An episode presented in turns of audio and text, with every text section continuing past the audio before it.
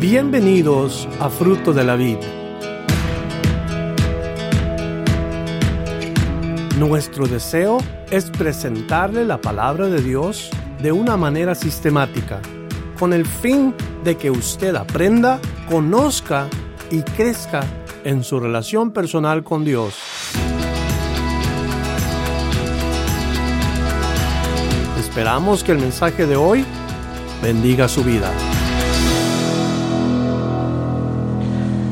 Juan capítulo 15 es el mensaje que vamos a estar teniendo hoy. Es la tercera parte del capítulo 15 del Evangelio de Juan. Y vamos a continuar en el versículo 18. Verso 18 dice, si el mundo os aborrece, sabed que a mí me han aborrecido antes que a vosotros. Si fueras, si del mundo, el mundo amaría lo suyo. Pero porque no sois del mundo, antes yo os elegí del mundo, por eso el mundo os aborrece. Acordaos de la palabra que yo os he dicho. El siervo no es mayor que su Señor. Si a mí me han perseguido, también a vosotros os perseguirán. Si han guardado mi palabra, también guardarán la vuestra. Mas todo esto os harán por causa de mi nombre, porque no conocen al que me ha enviado. En toda esta porción, que se divide en varios puntos, que hoy vamos a estar viendo uno por uno, nos habla Jesús de el costo de seguirle. El costo de venir en pos de Jesús. Él mismo dijo con sus palabras, si alguno quiere venir en pos de mí, tome su cruz y sígame. Pero en los evangelios nos dice en una sola parte de la Biblia cómo es que Jesús implica que tomemos nuestra cruz. Hay un evangelio en donde nos dice que tomemos nuestra cruz todos los días y le sigamos. O sea que estemos dispuestos a lo, lo que viene por ser seguidores de Cristo. ¿Cuántos en este lugar son seguidores de Cristo? Déjenme ver su mano bien alto, pero bien alto. No le dé vergüenza que usted es un seguidor de Cristo. Eso, que se va bien alto la mano, porque los seguidores de Cristo reciben persecuciones. Y la verdad le digo esta mañana yo a usted y a los que me están escuchando por la internet, por el Facebook, les pregunto yo, ¿quién de verdad ha sido perseguido por causa del nombre de Jesús en estos días? No conocemos la persecución. En esta iglesia, aquí entre nosotros, no creo que hemos experimentado el tipo de persecución que los primeros cristianos experimentaron. Así que la verdad, no debemos de quejarnos de nada por nuestra fe. Una fe tan preciosa, tan, tan valiosa, más pura que el oro, más, más limpia que la plata, nuestra fe cristiana. Disfrutamos de ella, gozamos de una fe inigualable. Entonces, eso de que nuestros familiares no nos traten bien porque nos cambiamos de religión, le llamamos persecución. Eso de que nos miran mal en el trabajo porque decimos que somos cristianos, le llamamos persecución. No es en sí la razón del por qué nos traten mal, porque debemos de preguntarnos por qué es que la gente trata mal en nuestros días a un cristiano. Cuando un cristiano representa pureza, un cristiano representa verdad, un cristiano debe de representar lo que es justicia en este mundo, ¿sí o no? ¿Por qué es que nos tratan mal? ¿Por qué nos critican? Le voy a decir la razón. Tanto ustedes como yo en ocasiones damos mal ejemplo del cristianismo. Por eso nos critican. Por eso nos tratan como nos tratan.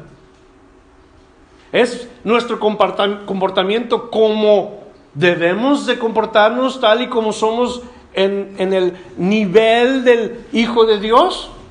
Somos verdaderos cristianos como, como para decir, pero no sé ni entiendo por qué me trata mal la gente. O somos mal ejemplo del cristianismo. Jesús dice, el mundo los va a aborrecer.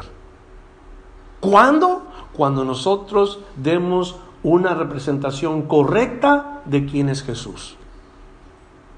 Vamos a ser perseguidos cuando tú reflejes a Cristo, cuando reflejes a Jesús. Y es cuando la gente de este mundo, particularmente la gente incrédula, te trate fuera de lugar. Jesús dijo, antes de que ustedes los traten mal, a mí ya me trataron mal. Yo fui aborrecido primero, antes que ustedes. Entiendo lo que es ser perseguido, aborrecido, maltratado. Si no, solamente mira la cruz. Mira los vituperios de Cristo. Mira el trato que le dieron al maestro. Y él te dice, prepárate, agárrate porque es cuestión de contar el costo. ¿Qué has hecho en sí? ¿Qué hemos hecho en sí para merecer persecución? Si es que estamos siendo perseguidos. Escucha lo que dice la palabra de Dios en segunda Timoteo capítulo 3 y el verso 12. Esta epístola la escribió un hombre que sabía lo que era ser perseguido. El constante amenaza en su vida, amenazas de muerte. El, el ser perseguido día y noche, día tras día. Los fariseos, los saduceos odiaban a este hombre que escribió esta, esta carta y él escribe en 2 Timoteo capítulo 3 y el verso 12 y también todos los que quieren vivir piadosamente en Cristo Jesús padecerán persecución. Él lo entendía y él lo escribió. Y él nos dice claramente, hace más de dos mil años que escribió esto, nos dice, yo entiendo lo que es ser perseguido, prepárate Timoteo. Y prepara a todos los que van a ir en pos de Cristo porque van a padecer persecución. La conversión de este hombre a Cristo fue su sentencia de muerte. ¿Cuándo nos dicen esto a nosotros? En las iglesias o en las congregaciones en donde se predica el Evangelio, el pastor al final del mensaje dice, ¿cuántos de ustedes estarían dispuestos a dar su vida a Cristo? Y allá se ven las manos que se levantan dos o tres. Pasen aquí al frente, vamos a orar por ustedes para que reciban a Cristo. Pero el pastor no les dice, de hoy en adelante, sentencia de muerte por causa del nombre de Cristo. No dicen esto. ¿Qué les dicen? Bienvenidos a la familia de Dios.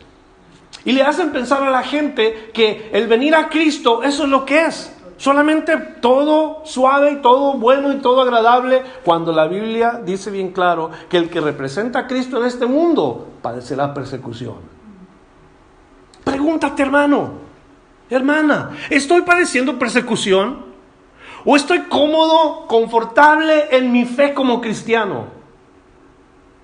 ¿Estoy yo siendo un retrato de Cristo o estoy yo haciendo un pequeño, como se puede uno tratar de decir como un tipo como de propaganda para mí, para, para que yo me vea bien. La conversión a Cristo puede ser una amenaza de muerte. Pero tú y yo, la verdad, ¿qué vamos a saber de este tipo de persecución de la que experimentaron los primeros cristianos? Ninguna. Te vas de aquí a esta esquina, a la otra esquina y ya está otra iglesia. Caminas una calle hacia allá y hasta otra iglesia. Te sales de esa ciudad a la siguiente y encuentras iglesias por todas partes. No hay persecución en sí por la fe cristiana, pero hay mucha comodidad y conformismo. Somos cristianos y ya la hicimos. Estamos bien porque somos cristianos. Pero escúchame, hay lugares en donde ser cristiano es un crimen en estos días, en este mundo. Las religiones que más odian a los cristianos se encuentran en los países islámicos. Y los grupos que más detestan el cristianismo son los países comunistas. Y ninguno de nosotros hemos estado ni en un país islámico ni en un país comunista por el hecho de ser cristianos, no seríamos bien recibidos allí. ¿Cuál fue tu experiencia? Diría uno. En, en el lugar islámico, pues, pues bien, me pasé. Pero eso es todo, porque la gente no puede hablar de su fe. Es un crimen hablar de la fe cristiana.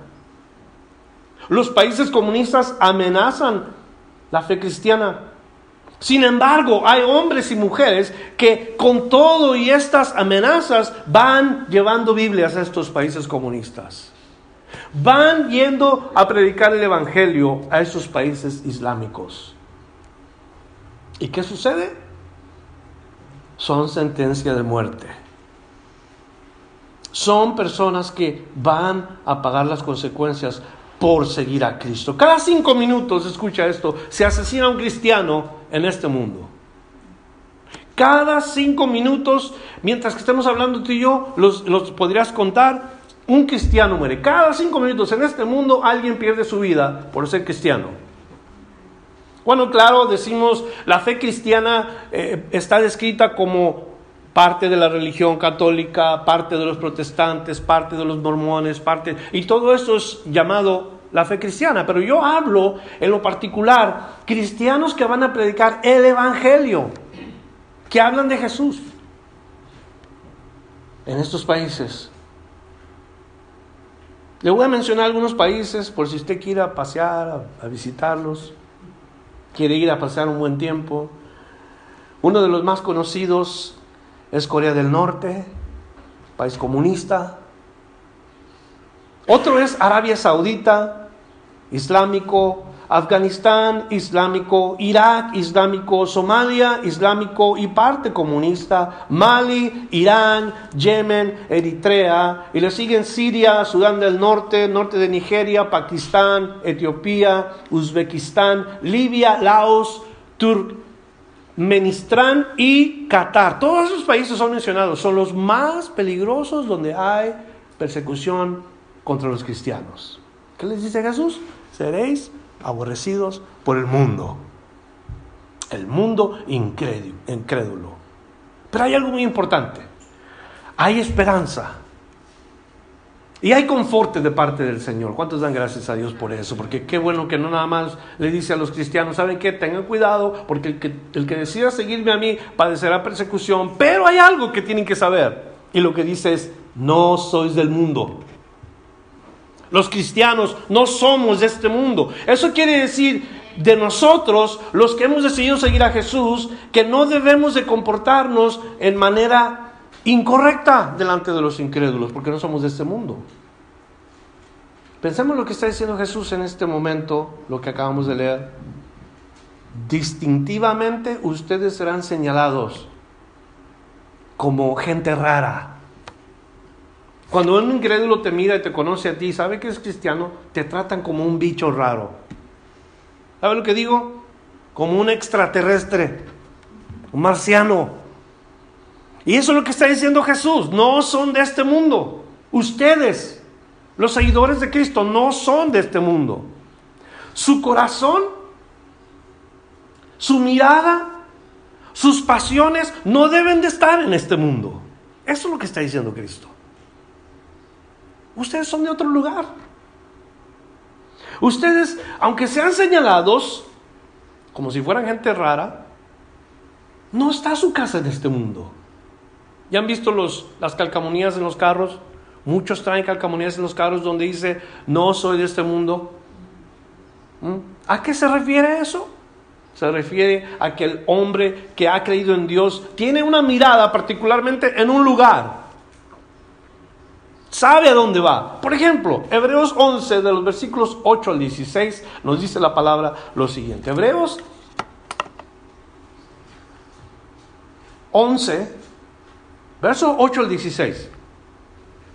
Aquí nos dice la palabra de Dios, por la fe Abraham, fíjese, por la fe Abraham, siendo llamado, obedeció para salir a un lugar que había de recibir por heredad y salió sin saber a dónde iba.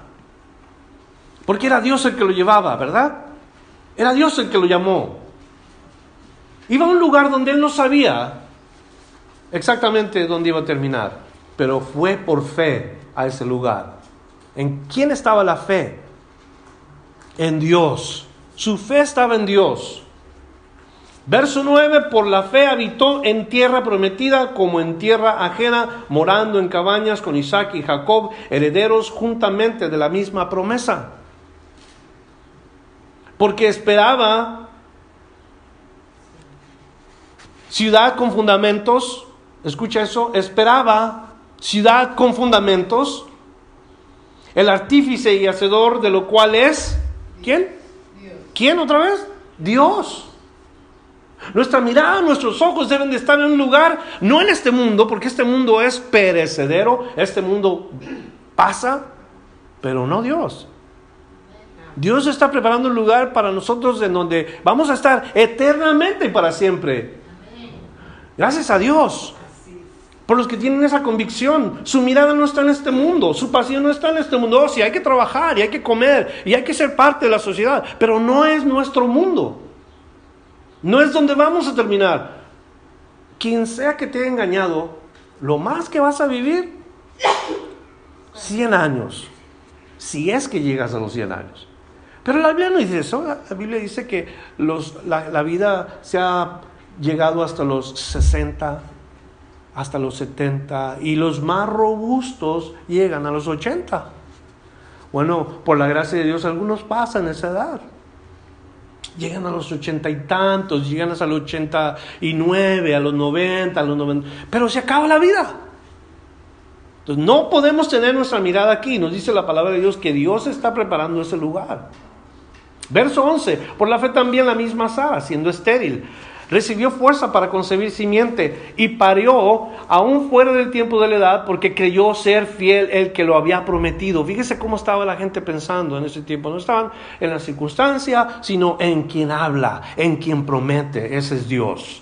Verso 12, por lo cual también de uno, y ese ya amortecido, como describe la Biblia a Abraham, ya amortecido quiere decir como, como muriendo ya casi, salieron como las estrellas del cielo en multitud y como la grana innumerable que está a la orilla del mar. Conforme a la fe murieron todos estos sin saber o sin haber recibido las promesas, sino mirándolas de lejos y creyéndolas y saludándolas y confesando que eran peregrinos y advenedizos sobre la tierra.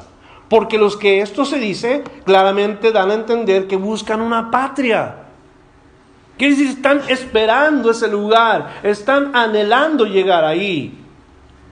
Y luego dice el verso 15 que advenedizo sobre la tierra, porque los que esto dicen claramente dan a entender que buscan una patria que si se acordaran de aquella de donde salieron, cierto, tenían tiempo para volverse. Pero deseaban la mejor, es a saber, la celestial por lo cual Dios no se avergüenza de llamarles Dios de ellos, porque les había aparejado la ciudad. Entonces ellos creen en la promesa, pero su mirada está allá arriba. Su mirada está en, el lugar celestial, en donde un día van a terminar. Y eso es lo que está diciendo Jesús. No soy de este mundo, ustedes no son de aquí. No tengan sus ojos puestos en este mundo. No dejen que sus pasiones en este mundo los controlen.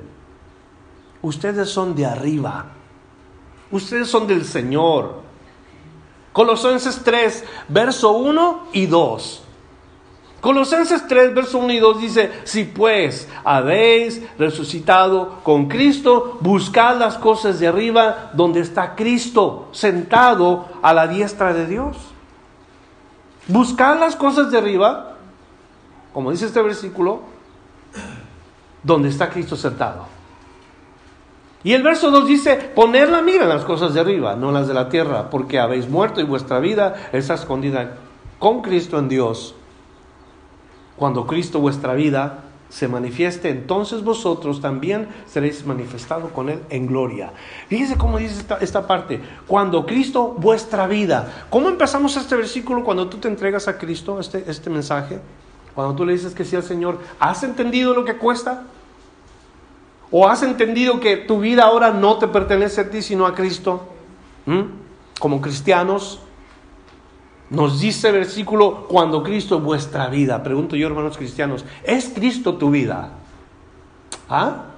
¿Es Cristo la, persona que debe de gobernar toda tu vida en todo sentido? Ojalá que sí. Ojalá que sí. Otro de los puntos que vemos es que el Señor les dice, acordaos de la palabra. Acordaos de la palabra. Y una de las cosas más importantes de un seguidor de Cristo es que se acuerda de la palabra de Dios, que toma la palabra de Dios como lo que es. La mente y el corazón de Dios. Y debe de hacer lo posible el cristiano de recordar lo que Dios dice en su palabra. Acuérdense de las cosas que os he dicho antes, dijo Jesús. Van a ser perseguidos. Cuando dijimos vamos a seguir a Cristo, vamos a ir en pos de Jesús, estas cosas, la verdad, como le dije, no nos las comentaron, no nos dijeron que se iba a poner difícil la situación, pero es parte del llamado. ¿Sabe usted cuánto, entre comillas, cristiano hace decisiones fuera de lugar en su vida porque no hace caso a la palabra? Jesús les dice, acordaos de la palabra que os he hablado. Y muchos cristianos no le hacen caso a la palabra de Dios. Deciden sin ir a la palabra de Dios. Hacen cosas sin preguntar a Dios su opinión. No guardan la palabra, no usan la palabra matrimonios con problemas que no se sujetan a la palabra de Dios. Ahí está el manual, está escrito en la palabra de Dios cómo tener un matrimonio de verdad placentero, cómo tener una relación verdadera, una comunión los unos con los otros como Dios quiere. ¿Dónde dice esto? En la palabra de Dios. Todo está escrito para que el hombre viva de acuerdo a la voluntad de Dios, ¿sí o no?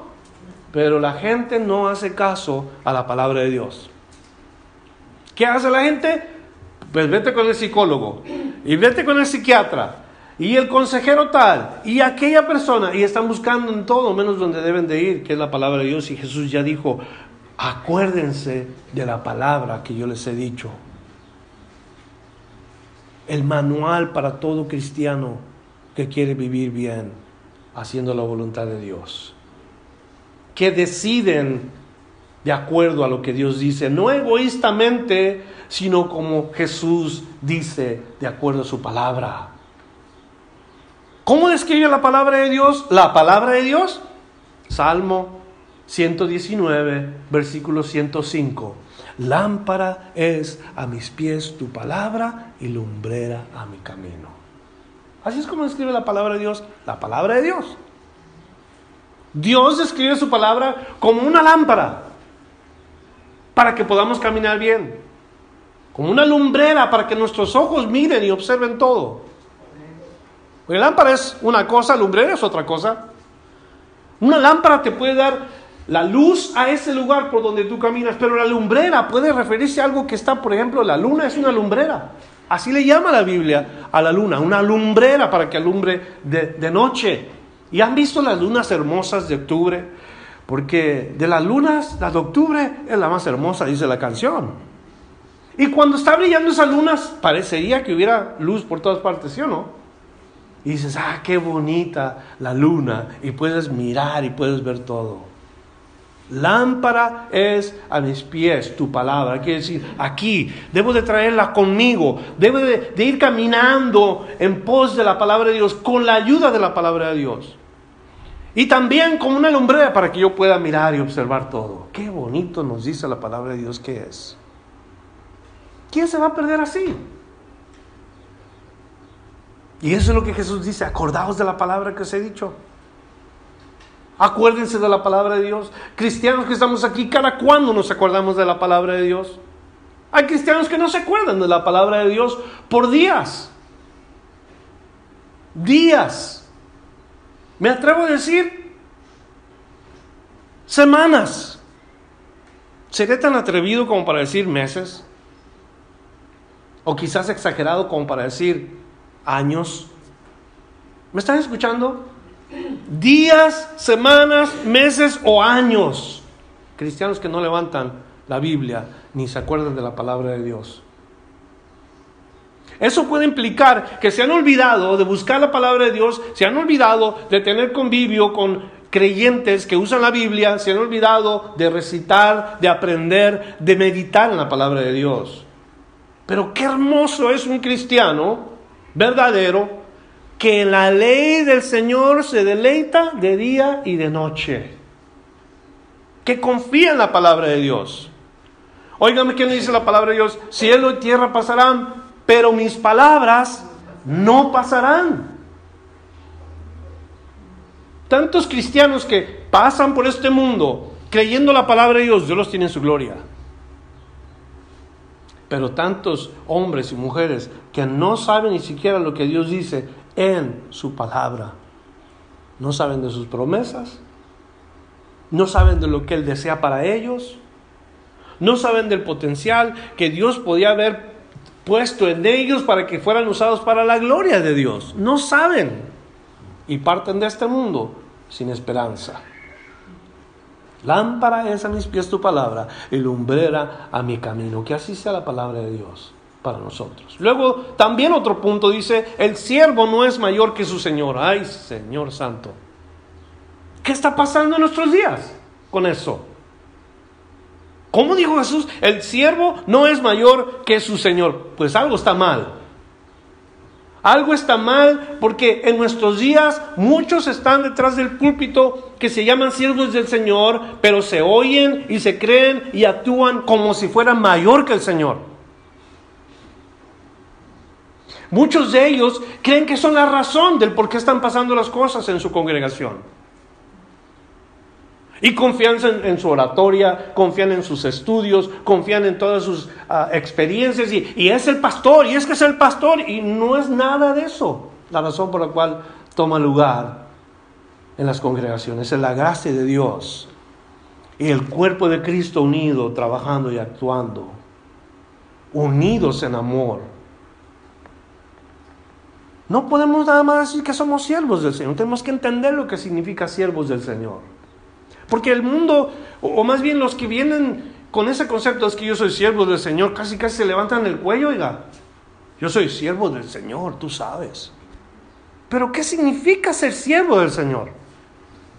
¿Qué quiere decir siervo del Señor? El siervo era un lugar bajo para comenzar. El dueño de la casa tenía siervos por toda la casa. La puerta, un siervo a la entrada. Otro siervo en cuanto entraban para que lavara los pies de los que venían de visita. Otro siervo que servía la comida. Otro siervo que sacudía las sillas, que ponía la mesa. Siervos, lugar bajo. Lugar de servicio hacia los demás. Y luego viene Jesús, quien es Dios, Señor de todos. ¿Cuántos dicen amén? ¿Mm? Viene Jesús y, nos, nos trata como si Él fuera el el más bajo de los siervos. Y nos viene a servir. No hay más amor tan grande o, no hay más amor grandioso que el siervo de su vida por sus amigos o que el amigo de su vida por sus amigos. Eso es lo que vino a hacer Jesús. Dio su vida por nosotros. Nos vino a servir haciéndose el más bajo.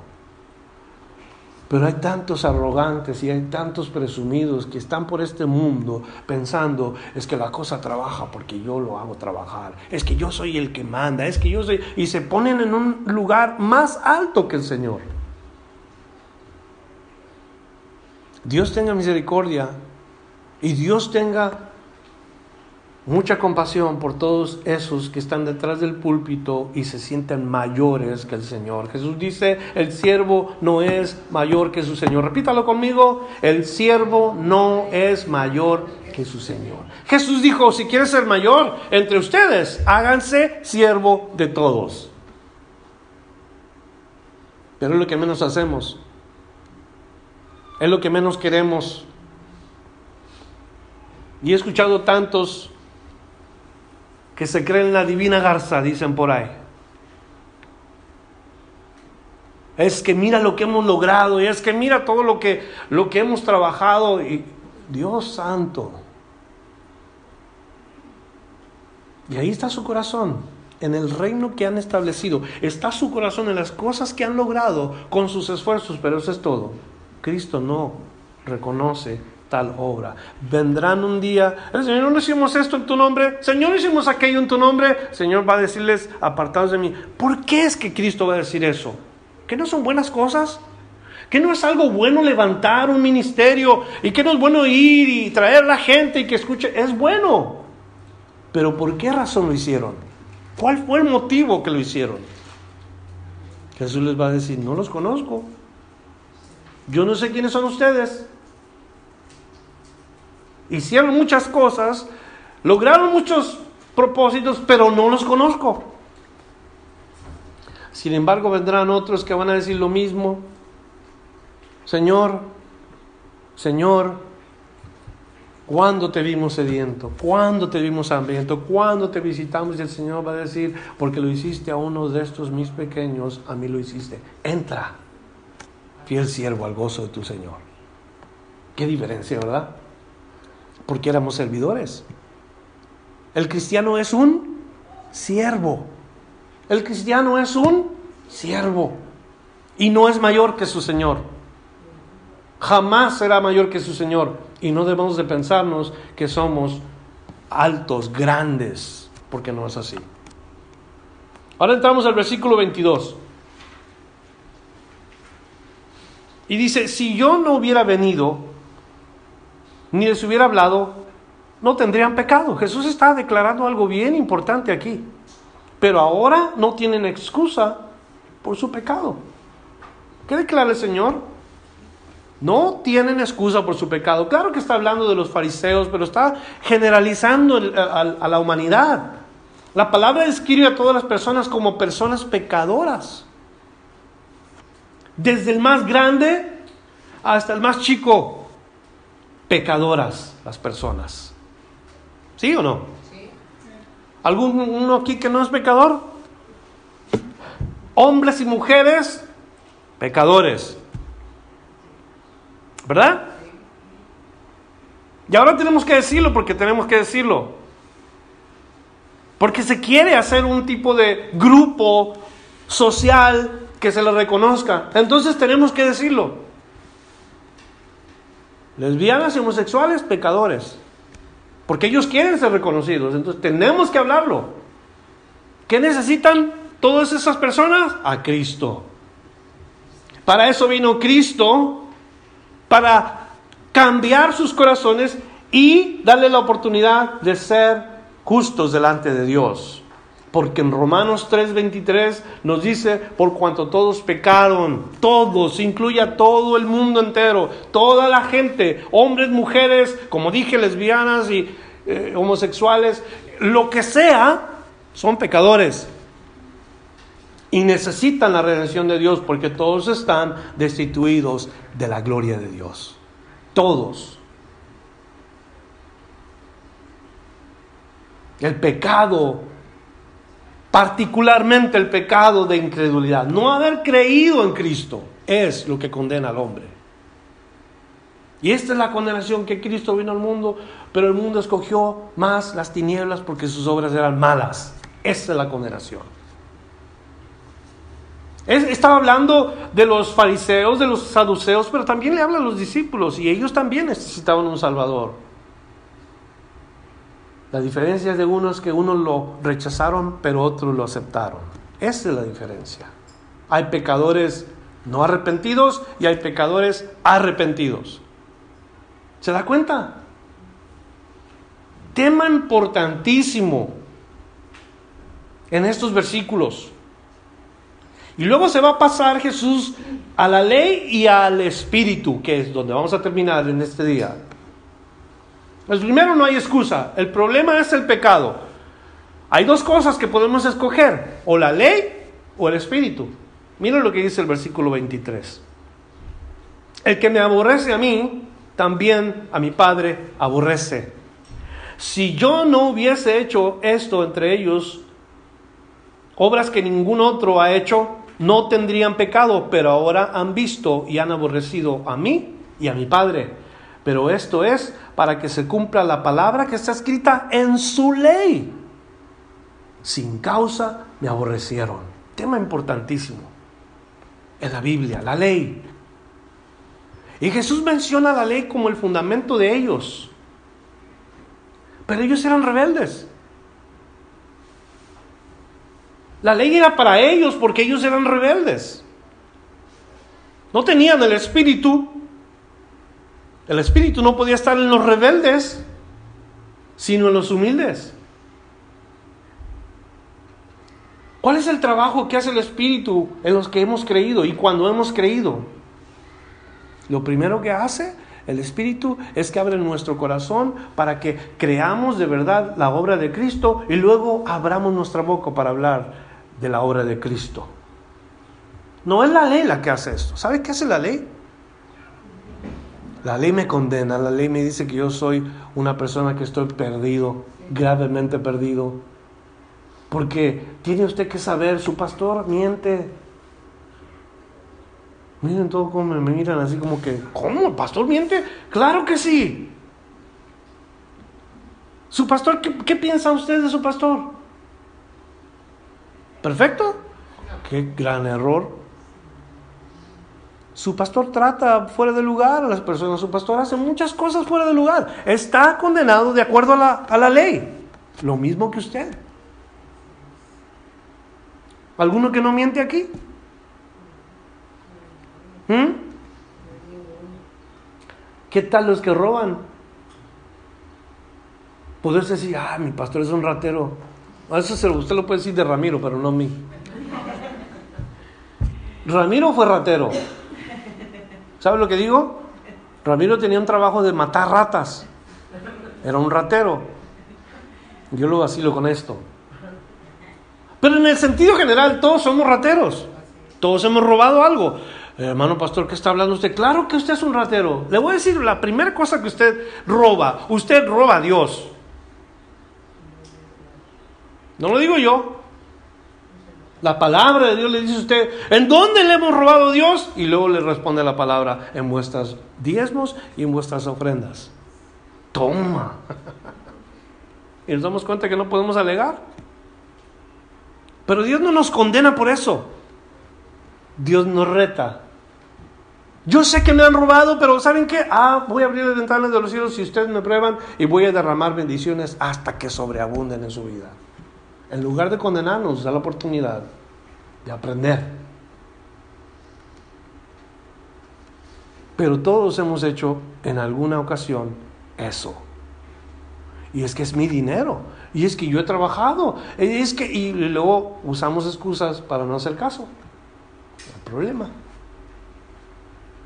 tema importantísimo, como termina Jesús con sus discípulos, como vamos a cerrar este capítulo, la ley o el espíritu. ¿Qué quieren ustedes, hermanos? La ley que le condena a usted y le dice lo que, lo que en verdad somos como seres humanos caídos, mentirosos, adúlteros, borrachos, uh, injustos, egoístas. ¿Qué, tanto más dice la ley? Desobedientes a los padres, que tenemos dioses de todo tipo, que somos idólatras, que levantamos falsos testimonios, codiciamos o somos vanagloriosos. Todo eso dice la ley de uno. Somos culpables, sin duda. Pero la ley del Espíritu es otra cosa completamente diferente. Y hoy va a escoger usted en dónde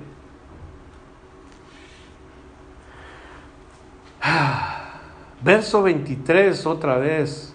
El que me aborrece a mí también aborrece a mi Padre. Por medio de la ley, ¿quién conoció a Dios? ¿Quién fue justo y verdadero delante de Dios por medio de la ley? Todos han roto la ley. No hay quien haga lo bueno, no hay un justo, no hay ni siquiera uno, dice la palabra de Dios. ¿Quién va a ir delante de Dios diciendo, yo cumplí toda la ley? ¿Sabe quién puede? Jesús. Y luego detrás de Jesús tiene que venir todo aquel que creyó, mira, Señor Padre, yo fui, hice tu voluntad en la tierra, hice lo que me enviaste a hacer.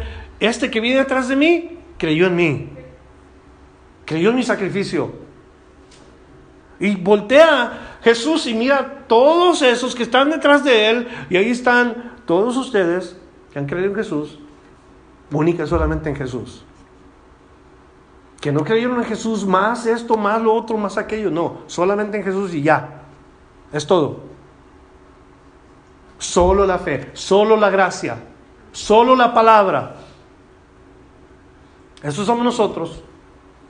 Ahora menciona él lo que la ley dice. ¿Por qué lo odiaron? ¿Por qué odiaron a Jesús? ¿Sabe qué? Lo odiaron sin causa. El salmo es el Salmo 69, el versículo 4. Ahí es donde dice la palabra de Dios que Jesús cita esta escritura para decirle a los fariseos, ustedes actuaron sin razón. ¿Tenían la ley? ¿La ley habla de mí? Jesús dice, actuaron sin razón. Aborrecieron al Señor. Ahí dice, se han aumentado más que los cabellos de mi cabeza los que me aborrecen sin causa. Los líderes religiosos del tiempo de Jesús, oh, lo aborrecían hasta la muerte.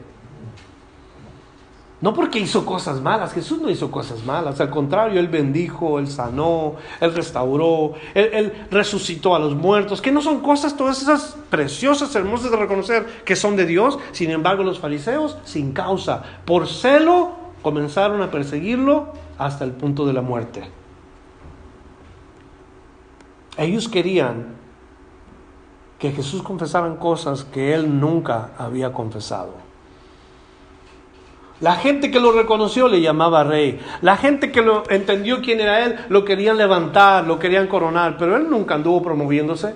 Era la gente que entendía la palabra de Dios. ¿Qué hacía Jesús cuando le decían, a ver, dinos si tú eres tal cosa, dinos si tú eres... El Señor callaba, el Señor guardaba silencio. Que es una es un ejemplo que nos da a nosotros a seguir, guardar silencio delante de los acusadores. ¿Cuál es la primera señal de una persona que ha sido acusada de algo que no es según la persona verdad? La reacción te dice todo. Jesús guardó silencio. Verso 26, la otra parte de la moneda. Pero cuando venga el consolador, a quien yo os enviaré del Padre, el Espíritu de verdad, el cual procede del Padre, Él dará testimonio acerca de mí. Y vosotros daréis testimonio también, porque habéis estado conmigo desde el tiempo. ¿Se fija lo que hace el Espíritu? Primero nos, nos trae la revelación del Mesías, Cristo, el Salvador, y luego nos da las palabras para hablar del Mesías, Cristo el Salvador, el Consolador. ¿Qué significa el consolador? El que viene al lado de uno. Término en griego paracletos, eso es lo que hace, el que viene al lado de uno para ayudar al creyente. Para decirnos cuál es la vida del Espíritu y qué diferencia la, la vida de la, de la ley o la vida del Espíritu. Escucha esto. El fruto del Espíritu es amor, gozo, paz, paciencia, benignidad, bondad, fe, mansedumbre, templanza. Contra tales cosas no hay ley. Eso es lo que hace el Espíritu. Y no hay ley contra esas cosas. Por otro lado, la letra dice mata. La ley mata. ¿Por qué? Porque yo soy culpable. Tú eres culpable. Y la ley nos mata, la, letra nos mata, por eso la letra mata, pero el espíritu da vida. Apunte la nota, Romanos capítulo 8, versículo 6. Porque el ocuparse de la carne es muerte, pero el ocuparse del espíritu es vida y paz.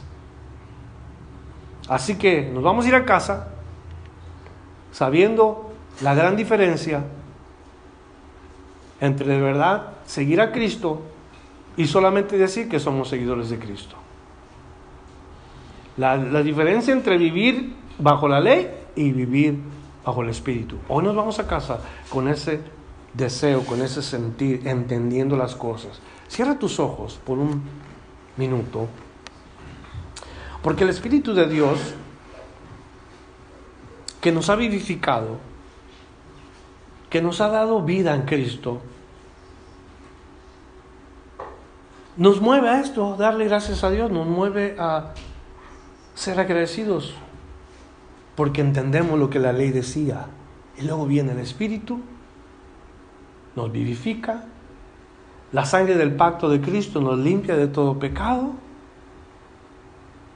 el Espíritu nos declara vivos por Él, por haber creído, y cada uno de nosotros somos bendecidos y por eso alabamos al Señor, porque nos ha perdonado y nos ha restaurado.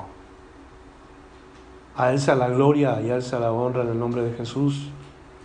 Y que este día, Señor, al irnos a nuestros hogares, nos recordemos qué gran diferencia que nosotros entendemos esa vida que tú nos has dado en Cristo. Gracias por haber mostrado, Señor, y haber hecho lo que la ley nunca pudo hacer, por haber traído conforte a nuestro espíritu, lo que la ley nunca pudo haber logrado. Porque vivíamos en condenación, vivíamos frustrados, vivíamos queriéndote agradar con las obras que no podíamos cumplir. Gloria a Cristo, porque Él ha hecho posible que nuestra vida ya no sea igual. Te amamos, Señor Jesús, y te bendecimos. Y yo me dirijo a toda esta gente que nos está escuchando en estos momentos, no nada más lo que estamos aquí en la congregación, toda esa gente que está escuchando en Guadalajara, en la capital, en Mexicali, en Puerto Vallarta, todos los lugares donde nos han escrito, Señor, alcanza a esta gente que necesita saber y que necesita acercarse a Jesús abre sus ojos, abre sus oídos.